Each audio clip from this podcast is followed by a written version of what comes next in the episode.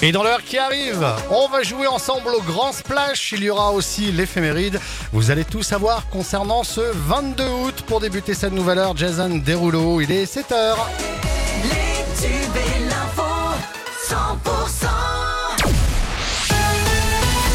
Le journal, c'est avec Cécile Gabod. Bonjour Cécile. Bonjour Fred, bonjour à tous. Quatre départements en vigilance rouge et 49 en alerte orange canicule. La chaleur persiste. Le Tarn et le Lauragais sont toujours concernés par la vigilance orange aujourd'hui et on va encore suffoquer. Les températures maximales cet après-midi seront comprises entre 37 et 40 degrés, voire même 41 degrés euh, qui pourraient être atteints sur le Gaillacois. Hier après-midi, on a relevé 40 degrés à Albi et demain, on continuera encore à transpirer sous ce dôme de chaleur. Une chaleur écrasante donc pour tout le monde en cette euh, semaine de canicule, y compris pour les sportifs professionnels. Mais du côté du Castre Olympique, pas de changement de programme pour l'entraînement des joueurs. Au contraire, même selon Vincent Giacobi, directeur de la performance au sein du club. On l'écoute. C'est un contexte contraignant qu'on utilise de toute façon à l'entraînement. Donc euh, justement, on n'adapte rien, on garde l'agenda comme il est. De toute façon, les protocoles d'hydratation, les protocoles de récupération sont les mêmes. On a des bains froids qui nous permettent de, réguler la, température corporelle après entraînement euh, si jamais besoin et bien sûr réhydrater après entraînement euh, pour récupérer la masse perdue euh, et, tous les sels minéraux épuisés pendant l'entraînement. Et seule adaptation pour les joueurs aujourd'hui avec un entraînement le matin au lieu de l'après-midi. Et du côté de la nationale avec le Sporting Club albigeois, même approche. Mathieu Bonello, entraîneur des rugbyman albigeois. Des fois, on est obligé de s'adapter euh, et de faire attention à ne pas éprouver tous les organismes tous les jours. Par les horaires des entraînements qui se font moins tard, qui vont le matin, et qui ne font pas nous entraîner l'après-midi ou à contrepartie s'entraîner l'après-midi pour s'habituer à ces chaleurs-là. Mais c'est aussi du bon de s'entraîner avec ces chaleurs pour s'adapter aussi parce qu'on va jouer avec des températures élevées.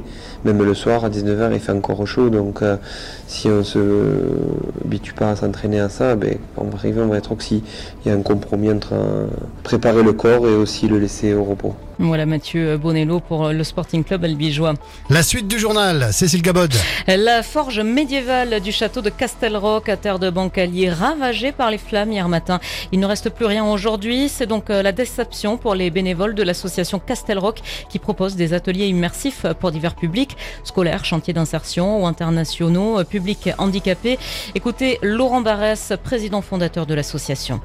C'est vrai que c'est une grosse déception parce que c'est à la fois un investissement en temps pour tous nos bénévoles qui ont construit ça, mais aussi pour l'association d'un point de vue financier parce que ça, ça- voilà, il faut euh, payer tous les matériaux, tous les équipements nécessaires à, cette forge et donc c'est euh, voilà, il va falloir tout recommencer à zéro.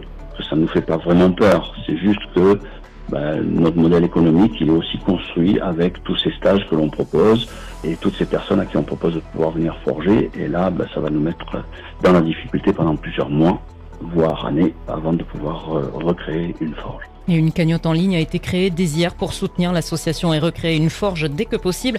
Vous trouverez le lien sur les réseaux sociaux de l'association. Le château restera fermé jusqu'à jeudi inclus.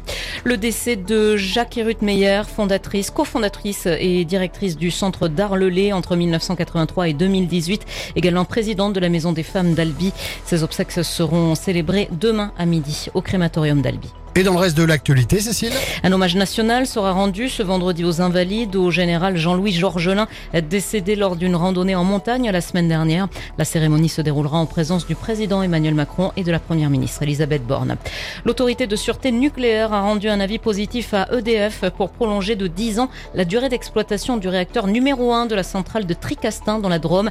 Une première au-delà de 40 ans pour le parc nucléaire français. Et puis les maires écologistes de Bordeaux et de Strasbourg ne participeront pas aux journées d'été de leur parti cette semaine au Havre en raison de la venue du rappeur controversé Médine.